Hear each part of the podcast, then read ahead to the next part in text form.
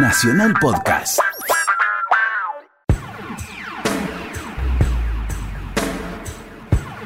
Nacional se puede permitir algunos gustos, entre ellos juntar a Héctor Larrea y Bobby Flores para ponerle música a la noche. Estás escuchando Mirá lo que te traje.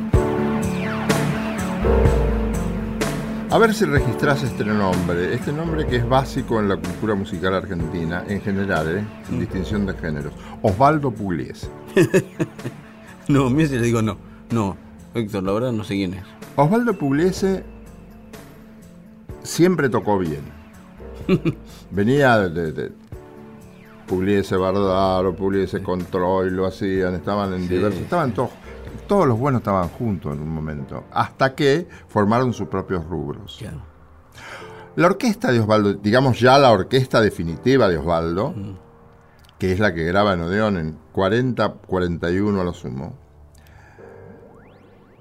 tenía una serie de sutilezas distintas a todos. Distintas a Gobi, distintas a, ¿En los arreglos dice? A Salgan, sí, sí. Mm. La, partitura tiene nada más que la parte de piano. Clave de sol, la mano derecha, clave de fa, la mano izquierda, y de ahí tenés que ponerle cosas que estén de acuerdo con tu estilo. Entonces Osvaldo aprovechaba muy bien en sus arreglos exprimía al máximo esos, esos bandoneones, esos violines, él mismo, ese piano. Más tarde fue poniendo viola, más tarde fue poniendo un cello. Era un mar de sutilezas que hacían todo hermoso y contribuía mucho a ofrecer un arte argentino, genuinamente argentino, de gran autenticidad y suprema delicadeza. Ahora bien, Pugliese va evolucionando, un gran decariano, te digo, ¿no? Va evolucionando, siempre bien, siempre bien, siempre bien. ¿Por qué? ¿De caro en qué sentido decariano? Porque de caro cambia las cosas. De caro, ah, de caro. En la búsqueda. Claro, antes era un tango bastante cuadrado. Hasta que aparece de caro con su hermano Francisco como pianista y aparecen una serie de recursos que hasta ese mm. momento ese, ese ritmo cuadrado empezó a ser una cosa más flexible, como, como una compadrada, mm. como una, como una, como un ocho bailando el tango. Bueno, los rulos que se dice, ¿no? Claro, una serie de cosas muy atractivas, síncopa, contratiempo. El hermano, el hermano de, de, Julio Francisco, que lo acompañó en su orquesta toda la vida. Pianista. Pianista inventó un nuevo estilo, es decir, una, nueva manera de tocar el tango eh, que iba consustanciada melódica y musicalmente con el resto de la orquesta. Mm. Orquesta o grupo pequeño, lo que fuera. Casi todos los pianistas toman algo de Francisco de Caro y crean lo suyo en base a Francisco. Ah, ah, ah parten de ahí. Claro. Y la manera de tocar de Caro con Lawrence, con Mafia, con toda esa gente, Lawrence, Sí, este, Pedro Mafia. Claro, había mucho, entró y lo vi algo, una sombrita de eso. Y Osvaldo alcanza su punto culminante para la mitad de la década del 50. 55, 56, 57. Graba una serie de tangos extraordinarios. Osvaldo, un hombre generoso, él no tenía egoísmo ninguno. Él quería, si era posible, que todos los integrantes de su orquesta fueran arregladores para agarrar la partitura, que tiene solamente clave de fa y clave de sol, y la hicieran una versión, porque a mucha gente no le gusta la palabra arreglo, que hicieran una versión de acuerdo a lo que quiere la orquesta, sin desmerecer la obra original. Hmm. Y tiene suerte. Todos los músicos de Osvaldo fueron arregladores. ¿Todos? Todos. Todos. En mayor o menor medida, pero todos. Mirá, era cooperativa y había meses que los que habían hecho más arreglos ganaban más que Osvaldo. Ah, sí. Sí. Llegaban a ese punto. Osvaldo llegó a salir tercero en el reparto de fin de mes. ¿Cuánto ganó este? ¿Cuánto ganó otro? Eso era una cooperativa. Genial, eh. una genuina cooperativa. Por eso los músicos lo querían tanto Osvaldo. Era serio. Muy serio Osvaldo. Una de las composiciones que más se recuerdan es un tango que se llama Nochero Soy lo tenés que tener escuchado. Creo que lo tengo, sí, sí. Es, ahí, ahí está todo Pugliese, todo, el del principio, el del ah. medio, el avanzado. Ahí está todo. Ahí está. Nochero soy. Nochero soy. Eh, Nochero soy es gran parte del tango argentino. Héctor te lo trajo para vos. Qué grande.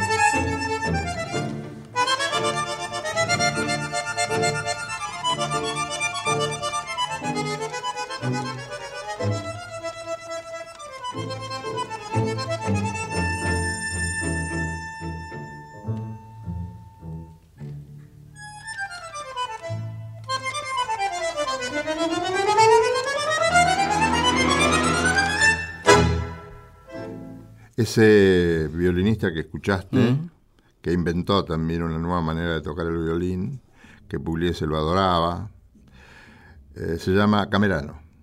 Camerano. Camerano. Y el tango es de Oscar Herrero, un- uno de los violinistas. Además, Osvaldo era muy generoso en cuanto a poner este, Composiciones de sus músicos en el repertorio. Sí, sí. Eso es ser generoso, ¿eh? Sí, es un ejemplo para todos. sí, sí. Bueno, eran seleccionados también. Claro, no iba. Y cualquiera nos iba, nos iba a hacer el loco en lo de Pugliese. Después cuando termina el 50 cambia un poco, un poco, cambian algunos aditamentos, no el estilo jamás, No, pero no. algunos aditamentos, que yo te lo voy a contar cuando... Pero siempre fue sumando, ¿no? Nunca tuvo. un- sumando, nunca un paso en falso, ¿no? Nunca, siempre fue evolucionando, Eso. era maravilloso ese hombre. Eso me llama. Ese hombre y ese músico. Eso es bárbaro, ¿eh? Seguir un tipo que siempre un paso adelante, chiquito, largo, lo que sea, pero siempre. Siempre adelante. un paso adelante. Sí, sí. Y le importaba mucho su orquesta, dejaba mucho, mucho esfuerzo y mucha salud en eso. Sí, ¿no? Bueno, eh, yo, un músico argentino, vamos a escuchar, que es una página grande en la historia del rock argentino, que uno no tiene la suerte de participar en grandes bandas todo el tiempo. Eso no, no es suerte. Para tanto te puede tocar una buena. Pero si no sos bueno, no vas a estar siempre en buenas bandas. Ah, no. ¿No? Eso es. Ah, no. O sea, no es que el tipo estaba parado siempre en la esquina adecuada. El tipo siempre. Los buenos se juntan con los buenos, lo que siempre dice usted. A los buenos los van a buscar.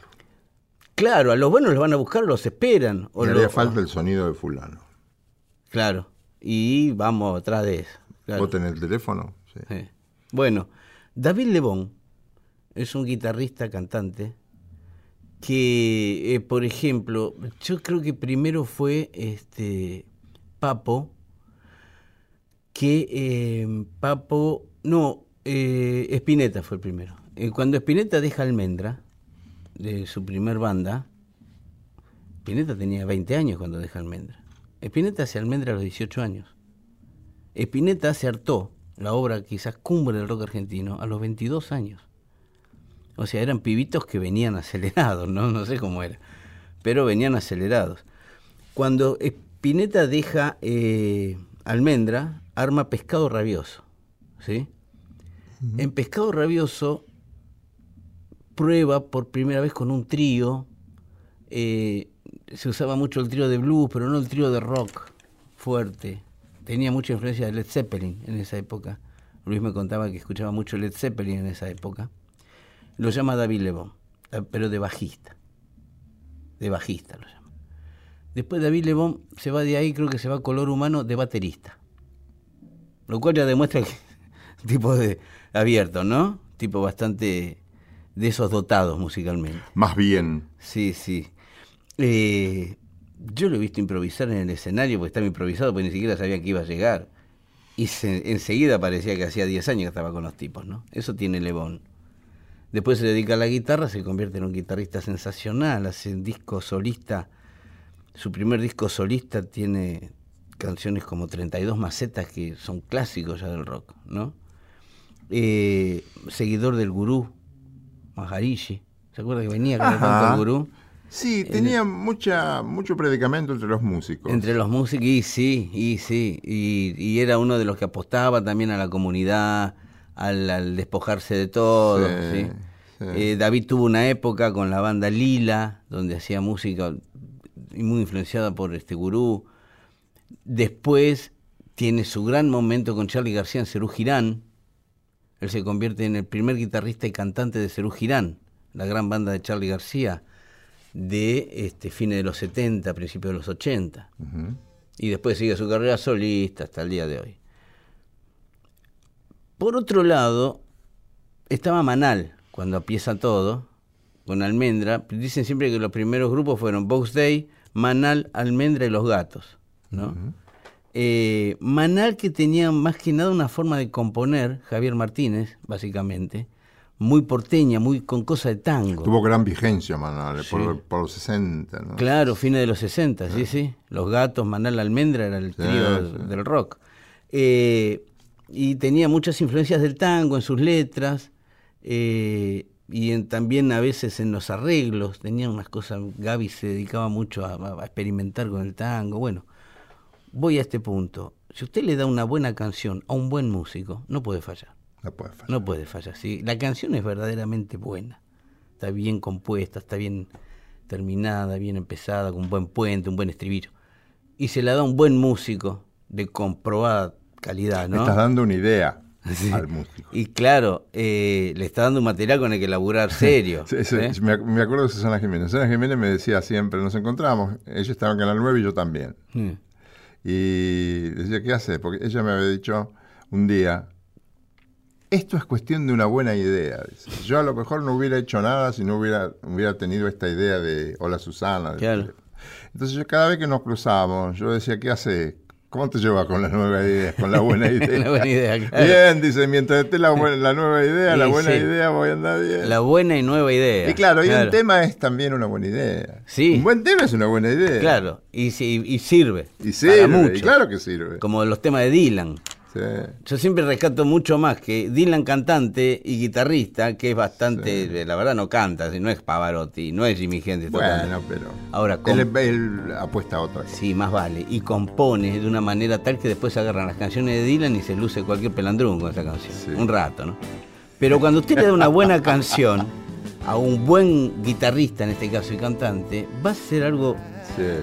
Vamos a escuchar Avellaneda Blues de Manal versión de, esto es bastante nuevo, ¿eh? de David Lebón. Mm. Vía muerta, calle con asfalto, siempre destrozado.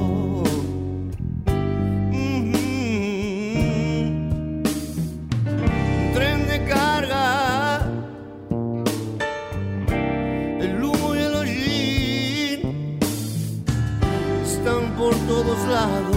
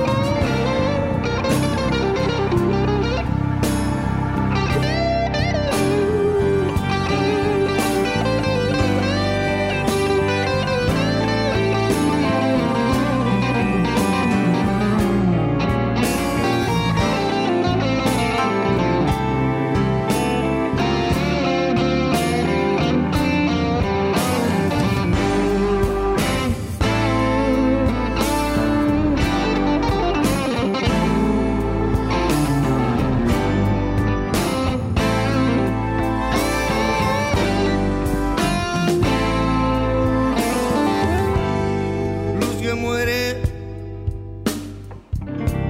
la fábrica parece un duende de hormigón. Y la grúa,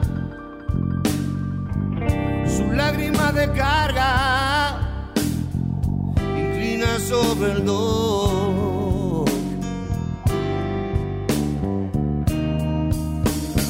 你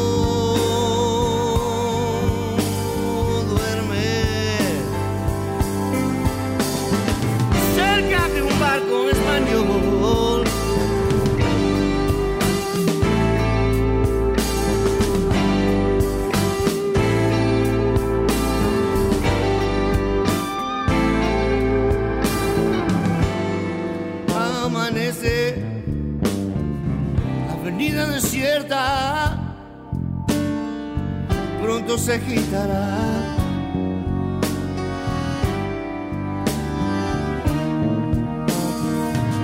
Los obreros, fumando impacientes, su trabajo va.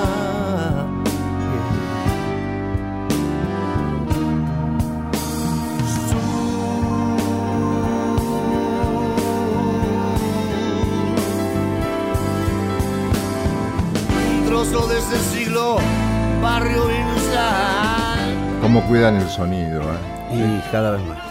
Cada vez. cada- y hace una diferencia el sonido a veces. Sí. Además, entre la gente entendida que sigue ese género, los conocedores encuentran la diferencia. Claro. Sí, sí, bueno. Sí, justamente. Ahí y la la- valoran. y se valora. Le voy a decir algo que leí de, de García Márquez que la verdad me lo pasaron, hablando de nosotros dos, me dice, mira lo que dijo García Márquez. ¿Sabe qué dijo García Márquez? Hacía un reportaje de los últimos que dio. Hay solo una cosa más linda que la música, hablar de música. Ah, sí. Absolutamente, sí. Es así, claro, claro. Sí. Es, es, es lindísimo porque aparte uno parte de, de- de lo que quiera, de Charlie Parker y terminamos en Piazzolla en 20 minutos. Lo malo es que cuando una cosa te gusta mucho, nunca te quedas satisfecho con lo que dijiste. Y Te queda todavía grande. El te placer. falta el placer de la música. el placer. Bueno, Oscar Wilde decía en su tiempo, Oscar Wilde, el cigarrillo es el, es el modelo perfecto del placer porque siempre te deja con ganas de un poquito más. Sí. Y la música es eso. Termina el disco decís como ya terminó. Estaba Qué bárbaro. lástima, ponelo de nuevo. Ponelo de nuevo. Yo he tenido veces de escuchar una canción 10 veces, 20 veces. Sí, sí, sí, más va. Sí, sí, yo también. Sí, y, Medio- y escucarla entre medio discos- loco, ¿eh? Es, y sí, pero somos así, Héctor. ¿Qué va a hacer? Tenemos el- la oreja deformada ya. Dentro de unos días te voy a traer un disco de Camarón de la Isla. El camarón. Camarón. Hoy no te voy a traer un disco de Camarón de la No. Isla, pero sí algo referente a Camarón. Cómo lo, lo lloró toda esa gente que admiraba a Camarón de la Isla, los artistas flamencos flamenco, sobre claro. todo, cómo, cómo lamentaron la pérdida de Camarón. Mm. Lo que te voy a traer en unos días, pero lo hice a propósito esto, de traer Sí. el homenaje de la Taranta a Camarón, Ah, ah. porque es muy profundo. El, el- el Camarón de la Isla tenía, poco antes de morir, él no sabía que iba a morir, pero estaba muy enfermo, tenía Sí. un cáncer terminal. Sí, sí. Eh, eh, van a actuar y estaba mal antes de empezar. Y dijo, no, yo no voy a actuar, le dice a Tomatito, que era el que le acompañaba. El, El hijo de tomate. hijo de Tomate, muy bien. el hijo de Tomate. A Camarón le decían, este, le pusieron Camarón, un tío le puso Camarón, porque era rubio, rubio, rubio. Los nombres de los flamencos son geniales. Son graciosos. Y este, y, mm, y, Y era rubio y le pusieron camarón. y la, la, la cara blanca. Claro, un camarón. La cara blanca, que parecía un camarón. Y le quedó para siempre ese nombre. Que Le quedó que- Camarón de la Isla y lo usó con mucho gusto. Claro, es- está bueno llamarse camarón. Sí, sí, sí. Y bueno, este no iba a actuar. No, no, dice, me siento muy mal. Tomatito le dice, vos tenés que ponerte de pie. Tengo todo grabado. ¿eh? Vos tenés que ponerte de pie y hacer el recital. Y vas a hacer el mejor recital de tu vida. ¿Querés creer que dicen los entendidos que fue el mejor recital de su vida? Ah. Nosotros acá lo tenemos. ¿Está, ah, ¿está grabado eso? Sí, y te lo voy a traer. Qué suerte. Pero cuando muere Camarón hay una gran sorpresa porque nadie se esperaba que muriera Camarón. Mm. Y hay una cantora, una cantaora. Después te voy a, te voy a contar cómo llegué. Hoy no, otro día. Cómo llego yo a- al flamenco Mm. en Sevilla, en una radio de Sevilla. Me, re- me había recomendado. ¿Te acordás de Horacio García Blanco? Sí, el gordo, sí. Ese muchacho que desdichadamente murió por el Sí, tema Dios, del corralito. sí, Dios, no sí, consiguió el dinero para. Dios, sí, me acuerdo de la hija, operarse. la hija en la, en la televisión, en la radio, estuvo sí. Gran amigo mío, gran amigo mío. Y me dio un- Profesional bárbaro. ¿Por qué no me cuenta cómo llega Flamengo? ¿Qué tiene algo No, importante? no, para hoy no, es muy largo. ¿Y? Este, y vos te vas a enojar. ¿Por qué no? no, otro día. Bueno. Este, y entonces mucha gente le, le empezó a rendir homenajes porque la sorpresa fue demoledora. Que un tipo en plena juventud y en pleno éxito se muera, Claro. te descorazona. Era muy joven cuando se murió. Era muy joven. No, no tenía 40 años, creo. Más por ahí Ah, andaba. andaba por ahí. Sí, por ahí andaba. Pero tenía una tantos escenarios este, Sí. trajinados desde chico. Muy contemporáneo, es contemporáneo a Paco de Lucía. Claro, si el, Paco de Lucía fue guitarrista de él. Juntos. Él empezó con Claro. Paco de Lucía. Sí, claro, empezaron juntos. Los... Después se incorpora Tomatito. Después se va Paco de Lucía. Y, Ah, y se queda Tomatito. Tomatito es un fenómeno. Es un fenómeno, Tomatito. Vino acá, ¿eh? Sí, sí, yo lo vi acá en la otra tienda. Este, bueno, un gran guitarrista. Mm. Yo también lo vi en la otra tienda. ¿Estabas vos? ¿Por qué no me dijiste? Sí, y pensé que es tarde, para- para variar. Estaba laburando y me escapé el laburo. pero- Hay una cantora, los, los españoles y los flamencos y los animadores de todo el mundo somos bastante sobreactuados. Sí, viste que los animadores sobreactuamos las Eh, cosas y para bueno, venderla y mejor. hay que animar, sí, justamente. Bueno, el, el flamenco es así. El flamenco es trágico. Sí. El flamenco es demoledor a veces. Por eso es el flamenco. Y sufre tanto. Porque lleva a veces todo el dolor de la vida hecho arte. Sí. Entonces, lo- el dolor de la vida, cuando se hace arte, se hace poesía. Y la poesía al oyente no le puede hacer daño. Nunca. Te va a elevar siempre. Siempre. Sí, sí. Por más doloroso que sea, por más dolorosa que sea la historia. Aquí te voy a presentar a María Montoya, que le llaman La Taranta, cantando un tema que se llama Simplemente Camarón. Y ella dice, yo le hubiera puesto en el título, ¿por qué te fuiste, camarón? Porque de la manera que ella dice, ¿por qué te fuiste? Y de qué manera un gitano hace un recitado en el medio, que más flamenco que eso no hay.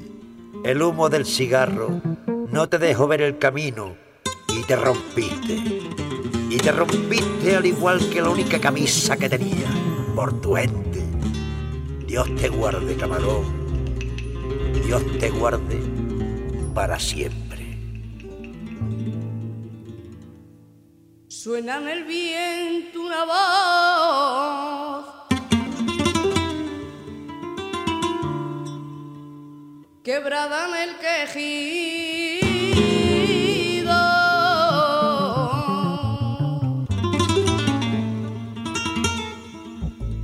Que sale del corazón. Al son de una guitarra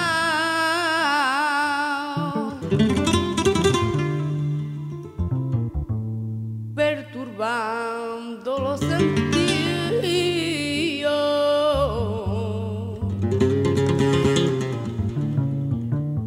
y enamorando al lucero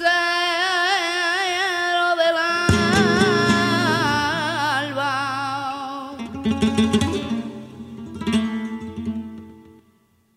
Y España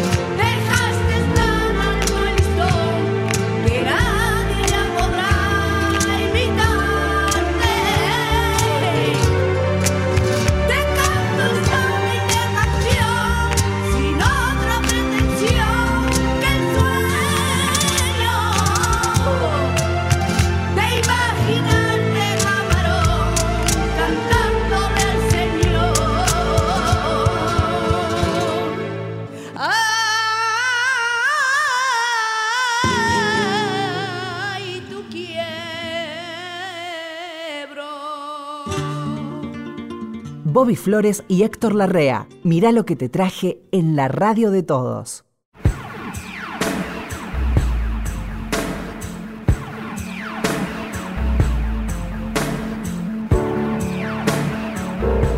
¿Qué haces, Flores?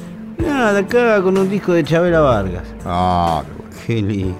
Qué mujer. ¿Cómo gusta esa gente? Tiene verdaderos devotos que la siguen, ¿eh? Sí, yo. Yo la adoro, Chabela. ¿Cómo gusta sus discos?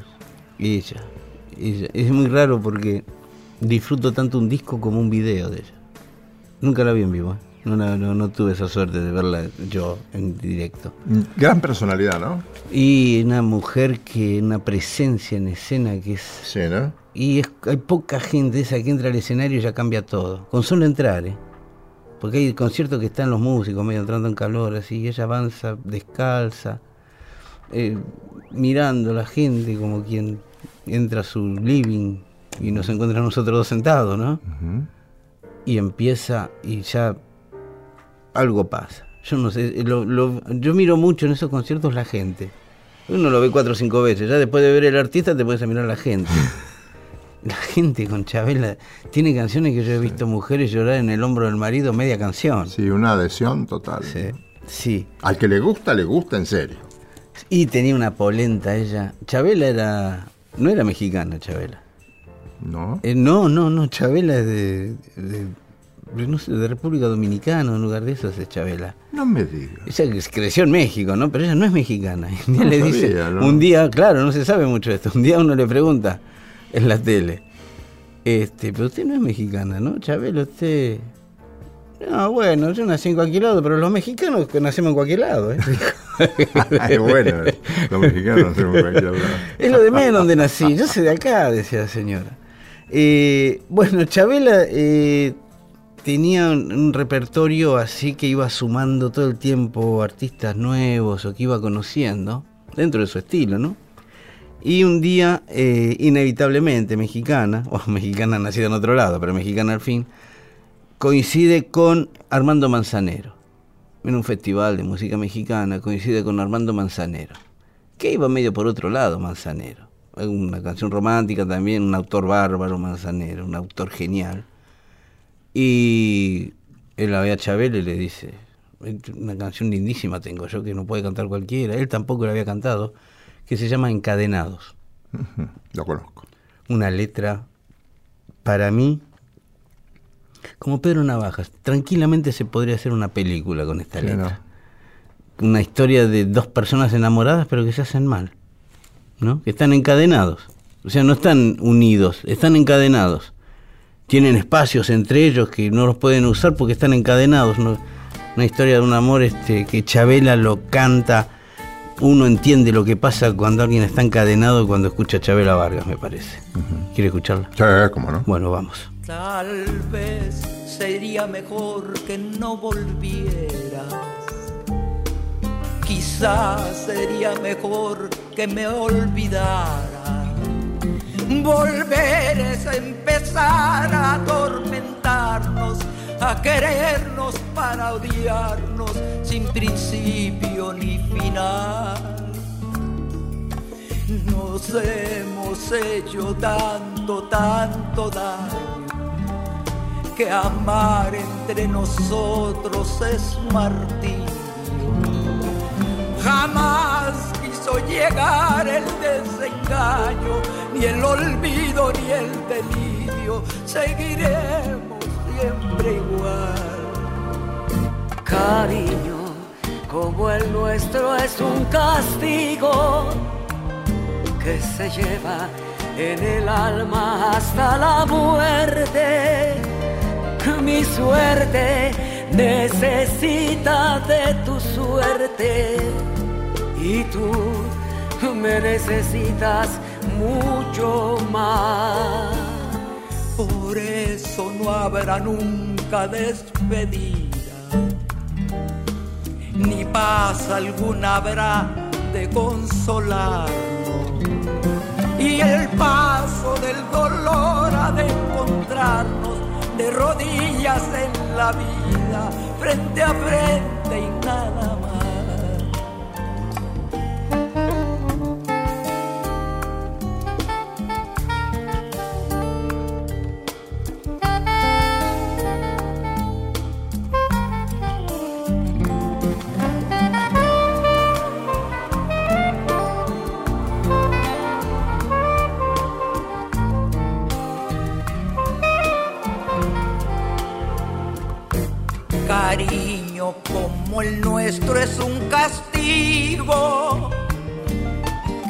Lleva en el alma hasta la muerte. Mi suerte necesita de tu suerte y tú me necesitas mucho más. Por eso no habrá nunca despedida, ni paz alguna habrá de consolarnos. Y el paso del dolor ha de encontrarnos de rodillas en la vida, frente a frente y nada más. Gran personalidad, ¿no? Sí. sí, sí, Chabela era una maestra de cantante. ¿Cuántas hay que siguieron? Alguna cosita de Chabela nomás, ¿eh? Y ya diferencia una cantante de otra vez. La tipa cantaba con una. No sé cuál es la palabra, polenta me sale, una energía sobrenatural que hipnotiza. Vos la ves en el escenario y, no, no podés sacar la vista de ella. ¿sí? Qué cosa, ¿no? Sí, sí, sí. Eso es carisma, le llaman carisma. Póngale Una gran energía, el ¿no? nombre que quiera, póngale. Es, como Mara Portuondo, que es lo mismo. en ese- Y metabolizaba bien el feedback. Y sabía que lo que estaba produciendo, me parece. Yo la que Pero vi. es bravo metabolizar esa Sí. energía que viene de abajo. Hay que bancársela, Hay después, claro. Bueno, yo vi en Brasil, en, el, en un lugar que se llama el Canecao, en Río, Sí, lo conozco. a María Betania. María Betania es lo mismo. Mire, María Betania no es una mujer de una belleza. ¿Sigue el Canecao? Sí, sí. Sí, ya es más. Fui este, varias veces yo, cada vez que ¿En iba a- Botafogo? Sí, sí, sí. Sí, sí. Ah, Lo que pasa es que ahora, ¿sabes qué pasó en el Canecao? Le pusieron un shopping enfrente, gigante. Le pusieron un shopping gigante. ¿Qué? ¿La gente se va al shopping? No, no, es que la programación cambió. Hay mucho espectáculo infantil, mucho espectáculo familiar. Ah, antes había grosso, grosso. Claro, antes había que llegar ahí también. Había que... Eh, como pa, vio que acá los shopping a veces se hacen en un lugar que antes no había nada y ahora uh, es otra cosa. Entonces el Canecao, la última vez que fui, hace un par de años a Río, voy al shopping ese y digo, pero acá no estaba. Ahí está, creo que quedó chiquito el Canecao ahora, en ese- con un shopping gigante, eso que hacen los brasileros. Y me fui a ver la programación del Canecao y había mucho infantil, mucho para la familia. Era raro como quedó. Pero estaba bueno el Canecao. Este disco, Flores, Mm. te lo traje por sus valores artísticos primero y principal, pero también porque vale la pena considerar algo, como las sociedades a veces necesitamos chivos expiatorios para calmar un poco nuestras propias culpas y nuestros miedos. ¿Qué está queriendo decir este ¿A pibe? dónde va a parar esto? Dije yo. Y me vio la cara, ¿no? Esto se relaciona con Carlos Di Sarli. Ah, sí. Carlos Di Sarli Sí. fue víctima de esa maldad que a veces tiene la gente, una maldad bastante estúpida, pero dañina, que le Sí, hicieron fama de que traía mala suerte. Jettatore. Jettatore, o Mufa, como se quiere Mufoso. decir. sí. Es una persona que se enojó con él, vaya a saber por qué razón, Ah, tiene eso, dice, no sabía yo. un individuo muy elemental, Mm. y te, te lo cuento porque, primero, es lindo verlo, analizarlo, cómo son nuestros defectos, cómo necesitamos en las sociedades chivos expiatorios, y después que le arruinaron parte de la vida a ese hombre. Sí. No obstante, el público y su arte se impuso, porque cuando un tipo larga eso, Sí. en un medio que naturalmente es envidioso, el medio artístico Sí. tiene este, Sí. minas de envidia muy grandes, ¿no? Entonces empiezan a crear anécdotas falsas. Son leyendas, ¿no? Sí, porque pasó esto cuando él fue, pasó esto cuando. Nunca pasó nada. Nunca pasó nada. El público no, no le dio importancia, pero él se amargó la vida. Y siguió actuando, siguió actuando, siguió actuando. siguió. Pobre. Carlos Di Sarli, creador de un estilo, creador de un estilo de gran sensibilidad, No se lo nombraba el Mufa. no se lo nombraba. No se lo Ah, nombraba. Incluso los cantores que estuvieron con él, por miedo a que la gente que estuviera se enojara o tomara mal, decían el maestro. Para no decirle Carlos Sarli. Y yo le dije a uno de esos cantores, el lo maestro, llamé y le dije, ¿por qué no lo nombras? No, dice, porque como tiene fama de mufa, este, imagínate, a lo mejor la gente que está ahí dice, ¿por qué lo nombrás? A mí me dijeron de un tango que era mufa. ¿Bahía Blanca? Sí. No. ¿Es verdad eso? Bahía Blanca, que lo vamos a escuchar ahora, Sí. es de los de las más bellas Divino, creaciones. divino. Un día lo puse yo me dijeron, ¿qué hace con una radio de ¿Ves? tango? ¿Ves? ¿Ves? Sí, sí, sí, pero yo no sabía nada. ¿Cómo? Yo lo tuve conmigo desde que comencé. Eh, toda, la obra está, de sí. toda la obra de Sarli monumental. Ya está. Monumental. Sí, sí, se acabó la discusión, ya, si no te guste. Y este hace como 10 años que lo tengo como Sí. cortina de una sección del Y programa. nunca le pasó nada, que ¿no? se llama La Milonga del Flaco y la Morocha. Ah, Bueno, sí, me han pasado cosas, No, pero sí, te pero pueden no, pasar. no- no por eso, claro, no, decir. no, no exactamente por eso. No, pero nunca se atragantó con un queso escuchando esto. No. Siempre me deleité escuchando a este hombre extraordinario, Sí, bueno. que con muy pocos recursos, Pugliese lo admiraba mucho, Troilo lo admiraba mucho, todos Sí. decían, con recursos tan elementales, ¿cómo consigue obras de arte verdaderas? ¿Por qué? Porque el talento de artista de Carlos Di Sarli podía hacer estas cosas tan bellas. Mm. Bahía Blanca es un tango que los bahienses lo tienen como himno. Me encantó cuando lo escuché, por eso lo puse un día. Es más, en, en Bahía Blanca hay un FM nacional que retransmite la folclórica. Sí, Yo estoy en la folclórica. sí, sí. Y entonces hay una sección, ellos esperan el momento en que va Bahía Blanca, porque es uno de los grandes tangos argentinos. Sí, sí, sí. ¿Querés escucharlo? ¿Cómo no? Sí, sí. dale.